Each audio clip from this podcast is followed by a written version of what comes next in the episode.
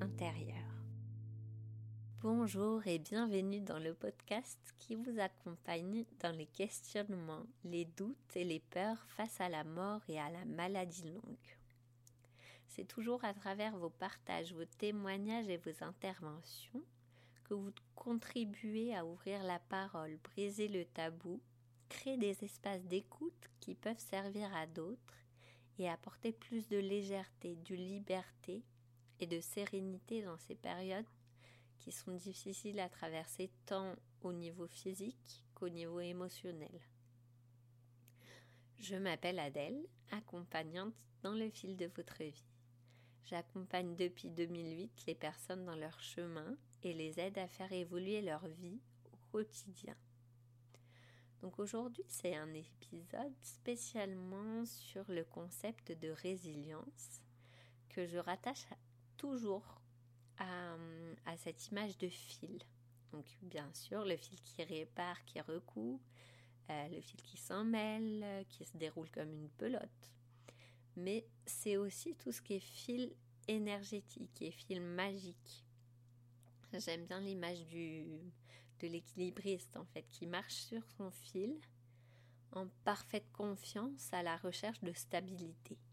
Voilà, c'est un peu tout ça qu'on va développer aujourd'hui. Gisèle est avec nous pour cet épisode et nous parlera après de son expérience avec la maladie, de comment elle a réussi à tisser les maillages d'une vie plus authentique en misant sur l'équilibre de l'épanouissement personnel, professionnel et familial. Il y a quatre ans, elle a décidé de quitter son emploi à temps complet pour se lancer vraiment à 100% dans une activité créative et professionnelle du coup, qui lui permet complètement de vivre aujourd'hui.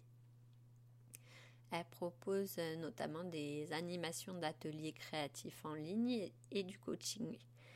Donc vous aurez tous les liens à la fin en description pour aller voir ce qu'elle fait et la rejoindre éventuellement. Je vais commencer par la résilience, c'est quoi? Vous avez été nombreux à me donner vos définitions et du coup j'en ai repris quelques-unes euh, qui m'ont bien plu. Voilà. Donc la résilience pour Gabriel, c'est croire en soi, se choisir et poser des actes guérisseurs. Pour Fanny, c'est être capable de s'entourer de personnes qui lui font du bien. Pour Laure, c'est la capacité à surmonter un choc traumatique, à l'accepter et se reconstruire, retrouver une vie épanouie qui demande du temps. C'est un travail d'introspection et elle trouve nécessaire d'être accompagnée par un thérapeute ça aide énormément d'accepter les circonstances difficiles et les émotions qu'elles provoquent. C'est la bienveillance envers soi-même et l'amour de soi pour guérir et se reconstruire petit à petit. Donc merci pour ces très belles définitions parce que oui, la résilience c'est tout ça. C'est ça passe par euh, par prendre soin de soi, s'écouter émotionnellement, physiquement, être capable effectivement de surmonter un choc traumatique. Ici, je vais reprendre la définition aussi de Boris Cyrulnik. Alors, juste un extrait. Et après, on ira plus loin. Le tricot sera porteur d'une lacune ou d'un maillage particulier qui dévie la suite du maillot. Il peut redevenir beau et chaud, mais il sera différent. Le trouble est réparable, parfois même avantageusement, mais il n'est pas réversible. Donc vous l'aurez compris, ce qui m'intéresse vraiment dans cette dernière définition, c'est l'image du fil. Je propose des accompagnements toile de vie avec le fil justement pour faire une création et mettre à distance son histoire parce que c'est à mon sens vraiment très très symbolique. Une cicatrice peut être invisible à l'œil et pourtant bien présente dans le corps. En matérialisant le trou, la déchirure dans une toile, on peut d'abord le visualiser. prendre le temps de laisser venir les sensations de ce que nous évoquent les couleurs, la matière, euh, la façon dont on l'a posé sur la toile et se laisser un peu guider par les images qui nourrissent nos ressentis. Après, effectivement, on peut commencer à prendre l'aiguille, prendre euh, les ciseaux ou même simplement ses doigts pour euh, commencer à inscrire ce qu'on a envie d'inscrire dans cette toile et la faire évoluer. Donc, pour que ce soit plus concret, je vais reprendre un petit exemple. Colette, qui est venue me voir, 65 ans, elle me dit j'ai envie de faire un doudou. Donc euh, bah, moi je me dis c'est super, euh, un doudou. Donc on est parti sur, euh, sur un accompagnement pour créer un doudou. Colette elle avait vraiment une idée très très très précise de ce qu'elle voulait. Elle savait les couleurs, elle savait les matières. Elle avait tout en tête en fait de son doudou. Donc il fallait juste le matérialiser. Et au fil de, des séances, on en a fait deux. On a déconstruit toute son, toute son histoire, tout son parcours. Ça faisait 40 ans qu'elle n'avait pas touché une aiguille, donc ça a fait appel à tous ces, tous ces souvenirs en fait de jeune fille pour arriver à l'histoire de ce doudou, de la relation avec son fils. Euh, voilà, ce doudou, c'était tout tout l'amour qu'elle avait envie de transmettre à son fils à travers son petit-fils parce qu'il y avait eu une histoire de, de bébé mort-né en fait juste, euh, juste avant ce deuxième petit-fils. Et c'était très dur pour Colette de réussir à, à rentrer en relation sans pour autant être intrusive. Elle, elle pensait pas être intrusive, mais elle remarquait bien que ça, ça pouvait générer cette impression chez son fils, en tout cas. On a pu décortiquer tout, tout ce cheminement. Et tout s'est inscrit finalement dans chaque, euh, chaque matière qu'on a pris, chaque couture qu'on a pu faire ou défaire, parce qu'on défait aussi ce qu'on fait euh, régulièrement et euh, pour reconstruire derrière justement. Donc voilà, il y, a, eu tout ça, toute cette discussion, toute cette transmission de grand-mère finalement qui a pu s'inscrire dans la matière et être transmise. À, la toute fin, je lui ai fait faire une petite visualisation pour qu'elle euh, elle voit vraiment ce doudou relié à un fil à son cœur qui s'étire, qui s'étire et qui, qui va jusqu'à son petit-fils et qui reste relié à elle. Et du coup, elle a inséré à l'intérieur du doudou, dans le cœur de la fleur, euh, un petit mot, voilà, qui, qui sera caché à l'intérieur, une intention forte qu'elle avait envie d'inscrire dans son doudou. Voilà un des exemples qui peut euh, être assez parlant. Et j'aime bien parce que même si les mots, bah bien sûr, eh, ce sera encore difficile, la relation, elle va rester un peu délicate. Mais la matière, imprégnée vraiment de ce message, elle aura vraiment pu transmettre et libérer ses premières appréhensions. Comme je le disais au début, on marche tous sur notre fil de vie c'est un fil énergétique qui est bien présent. C'est celui vraiment qui va nous tenir et nous maintenir dans l'existence. On va, on va aller le dérouler pour pouvoir avancer dessus. Mais c'est aussi un fil qui va tisser tout notre maillage intérieur. Et la base de ce fil, c'est la confiance.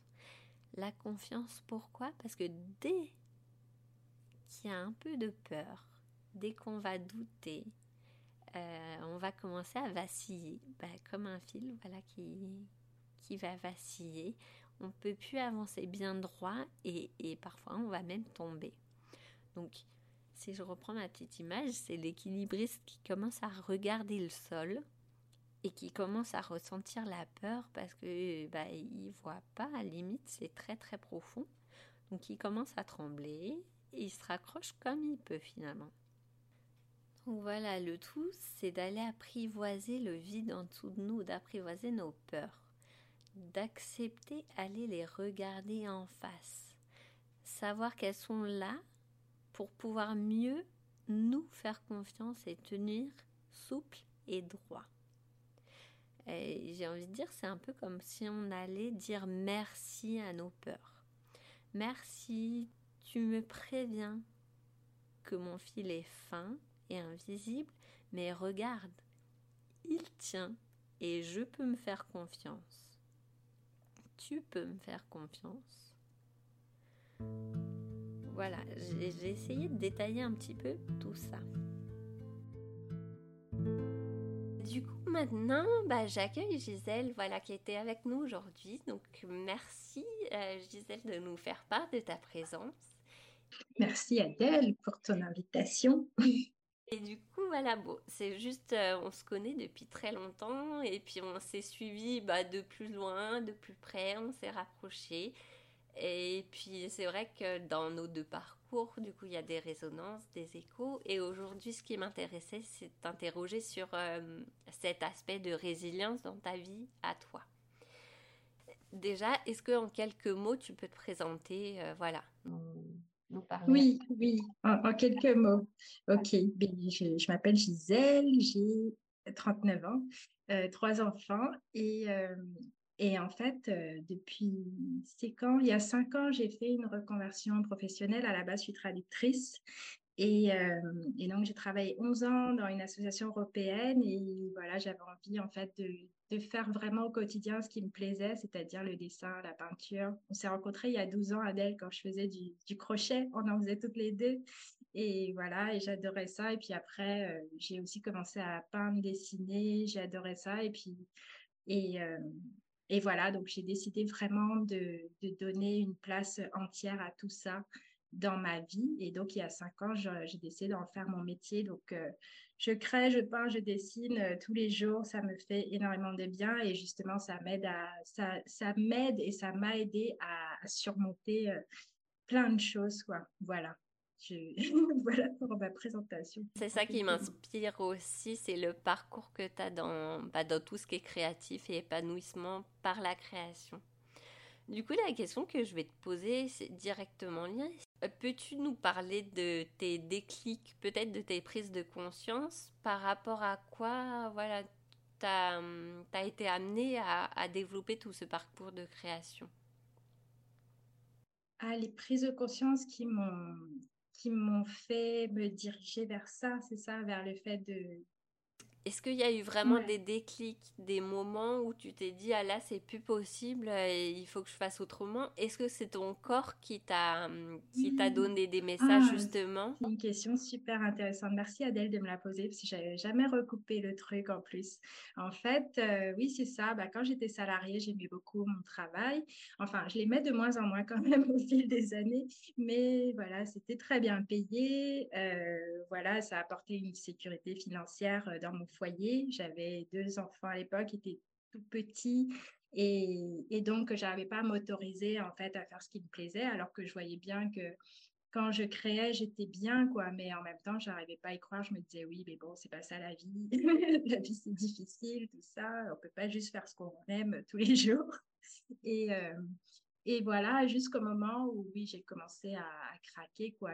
Entre-temps, j'avais essayé plein de choses. J'avais j'avais repris des études euh, par correspondance là dans le domaine de l'art justement des arts plastiques. Ça m'avait beaucoup plu ça m'avait beaucoup nourri mais en même temps je voyais bien que euh, je, je pouvais pas non j'allais pas non plus en faire mon métier. Donc euh, j'étais quand même assez fatiguée entre deux choses et le gros déclic, ça a été justement bah, quand j'étais enceinte de, mon troisième enfant, ma troisième, c'était là, où, euh, où là, oui, j'ai vu que ça se passait de moins en moins bien à mon travail, en fait. J'étais très stressée, j'étais pas bien, en fait, vraiment.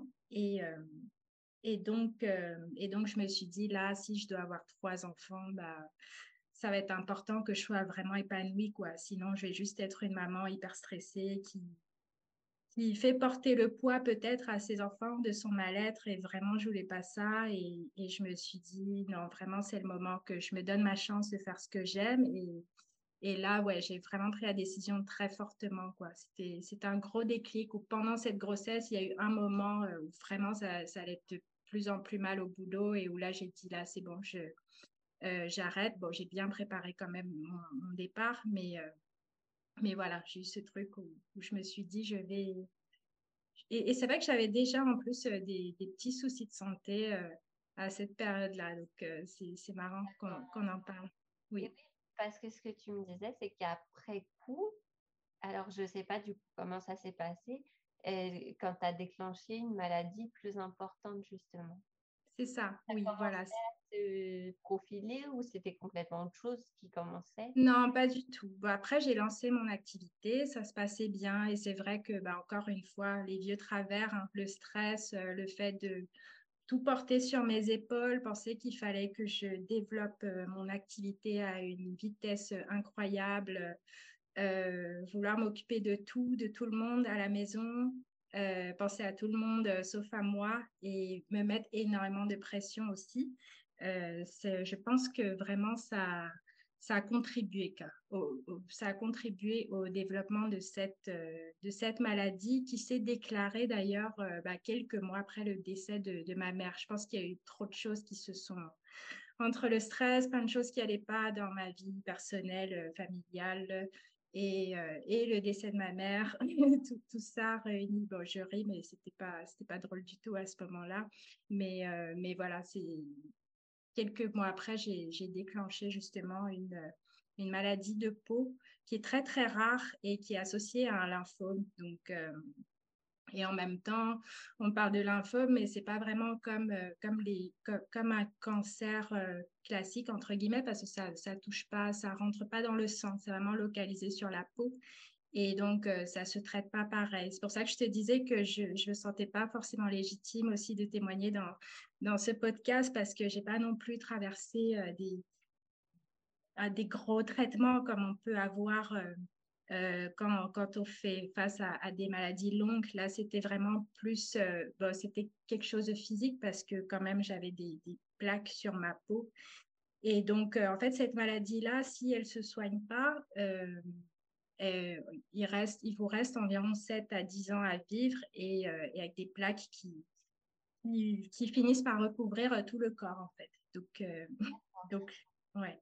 Alors, par rapport à ça, je voulais dire justement, bon, déjà le processus, il est assez similaire parce que j'ai énormément de personnes qui m'ont dit avoir déclenché un cancer après un deuil, en fait, après la perte d'un proche à eux et au niveau du développement de la maladie, que ce soit effectivement un, cancer ou une autre maladie longue, qu'il y ait des chimios ou pas, que ce soit un autre traitement, c'est plutôt voilà, la, faire face à la peur, faire face... Euh, comment comment tu as réussi à faire face euh, à tout ça? Parce qu'aujourd'hui, tu as réussi et à développer ton activité et à guérir et oui.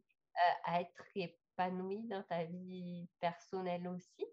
Donc, c'est par rapport à la résilience dont je parle juste avant, comment tu as pu réussir, en fait, à, bah, pour reprendre mon image, à remonter sur ton fil et malgré mmh ça, malgré toutes les peurs voilà, qui sont arrivées et auxquelles tu as fait face, comme tout, euh, tout un chacun à qui on annonce une maladie grave et qui sait, parce que ça a duré quand même six mois, un an, oui, une, ouais, une bonne année euh, sans, sans, savoir que j'étais forcément guérie ou, tirée d'affaires, oui. Voilà, donc euh, voilà. Comment tu as pu reprendre le fil de la marche euh, équilibré, hmm. on va dire Ouais, ouais c'est une belle image. C'est vrai que quand j'entends le, fil, justement, bah, pour moi, ce qui a toujours ce qui ne s'est jamais arrêté, qui a toujours continué, qui m'a énormément aidé, c'est le fait de en fait, oui, c'est vrai, j'ai eu très peur, vraiment. J'ai eu vraiment très peur avec des enfants petits en plus. Euh, voilà, on voit les choses différemment à ce moment-là, quoi. Et, euh, oui, donc, euh, donc c'est vrai qu'il y avait, il y avait plusieurs choses. déjà, la peur à gérer et en même temps, le fait de me dire, ah non, je, je, ne veux pas, euh, je ne veux pas me projeter. En fait, le médecin était clair avec moi. Il m'a dit que c'est une maladie qui est très rare. Il m'a dit quelque chose aussi qui m'a touchée. Il m'a dit, voilà, ça peut mener à ça. Euh, euh, ce, que, ce que je t'ai expliqué juste avant. Voilà, 7-10 ans à vivre et tu as tout ton corps qui est recouvert de plaques et, voilà, et ça se finit comme ça. Ou alors, c'est aussi une maladie qui est très bizarre et qui peut disparaître du jour au lendemain. Et en fait, il m'a dit ça et, moi, dans ma tête, je me suis dit, tiens, je vais m'accrocher à, l'autre, version parce que depuis longtemps, dans toutes mes lectures, je, sais bien que tout ce sur quoi on se focalise euh, grandit. Donc, j'ai fait ce choix-là. Je me suis dit, je vais, euh, je vais me projeter dans un futur euh, différent. Et par contre, ça m'a fait vraiment un électrochoc dans le sens où je me suis dit, là, vraiment, il est temps de prendre soin de moi parce que voilà, j'ai des enfants qui sont petits en plus et, euh, et si je m'occupe pas de moi, bah, ils ont plus de maman en fait. Je peux plus me cacher derrière le oui, mais je m'occupe de mes enfants, je m'occupe de tel ou tel truc. Euh, je dois prendre soin de moi aussi pour qu'ils euh, gardent leur maman. Et, et voilà, donc à partir de là, j'ai fait des très gros changements, des énormes changements dans ma vie. Et oui, c'est ça. entre-temps, il y a eu un divorce aussi, euh, voilà, où j'ai eu ce besoin de vraiment, euh, vraiment prendre soin de moi, on va dire. Et, euh, et la créativité, ça a été le fil à chaque fois, quoi, parce que bah, quand je crée, quand je peins, c'est des moments de calme, c'est comme des moments de méditation et c'est des moments où j'exprime, où j'exprime les choses euh, je me suis dit que ma peau étant voulait exprimer des choses et que moi je m'autorisais pas à exprimer et qu'il fallait bien que ça sorte d'une manière ou d'une autre. Et, euh, et voilà, j'ai décidé de prendre soin de moi aussi énormément, même niveau alimentation.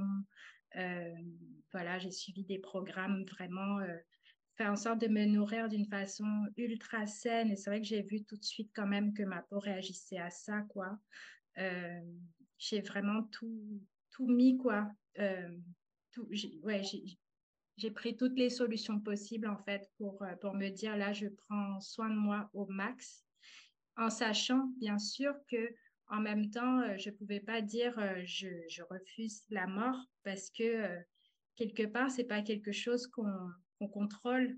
On meurt tous à un moment donné. Et voilà, malheureusement, je connais des mamans qui sont mortes alors que leurs enfants étaient tout petits. Oui, on meurt en fait. Il y a des enfants qui meurent, des personnes âgées qui meurent et, ça, malheureusement, on peut, on peut rien y faire. Donc, euh, ce que j'ai essayé dans ma tête, c'était de me dire, d'une certaine manière, accepter l'idée de la mort, mais sans pour autant euh, me m'y abandonner en fait, me dire que là, franchement, ok, si je dois mourir bientôt, dans un an ou dans dix ans ou, dans 30 ans, ok, mais par contre, là, le temps que j'ai là tout de suite, euh, bah, il est temps vraiment que, je prenne soin de moi. Et, et puis, bah, du coup, au niveau professionnel, c'est vrai que le fait d'avoir lancé mon activité, c'est moi, mon business, c'est moi, donc euh, donc, je pouvais que être authentique dans ce que je faisais. Et donc, euh, bah, justement, j'ai créé plein de programmes, des, ateliers en ligne sur le thème du bien-être, de l'expression, parce que l'expression de nos émotions, parce que bah, déjà, moi, j'en avais besoin, ça répondait à mon besoin personnel. Et puis, bah, en bonus, en plus, ça a fait du bien aussi à, à d'autres personnes. Ça fait du bien toujours à d'autres personnes qui traversent aussi des périodes difficiles. Et, et voilà, je ne sais pas si, si j'ai répondu. Si, si, merci beaucoup parce que franchement, c'est un super témoignage bah, par rapport à, à tout ça, au fait de, de parler, d'accepter l'idée de la mort, peut-être de l'apprivoiser, mais de ne pas s'y mm. abandonner. Moi, je retiens ces termes-là, de ne pas s'y abandonner tout en voilà l'acceptant que c'est quand même comme une fatalité un jour, mais qu'on peut vivre le moment présent en tout cas. Euh, pleinement. Comme je vous disais, je vous remets les liens en description parce que Gisèle propose des, des ateliers créatifs en ligne, des accompagnements aussi, des coachings. Euh, donc n'hésitez pas à aller voir son site et à faire, euh, à prendre du temps pour vous en fait, grâce à ce qu'elle propose.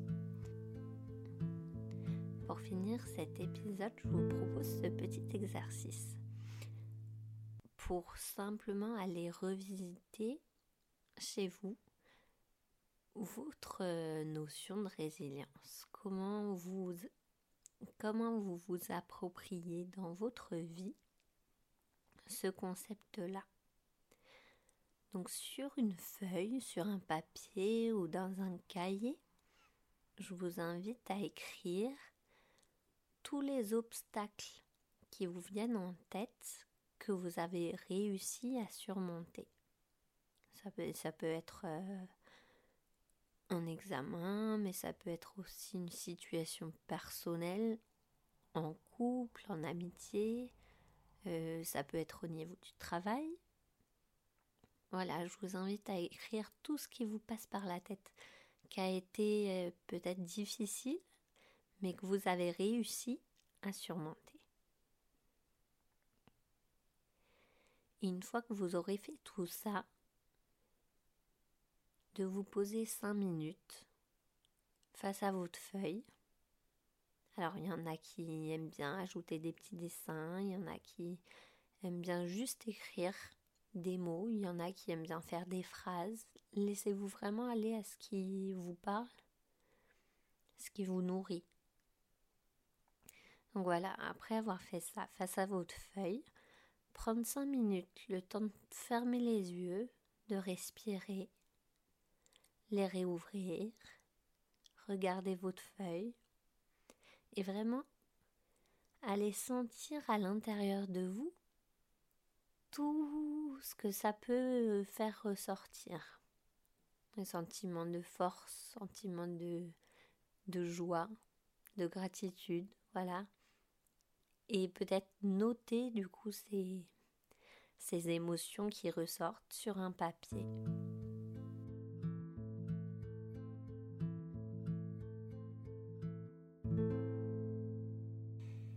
comme je le disais au début, voilà, j'ai envie de faire vivre ce podcast par vos témoignages.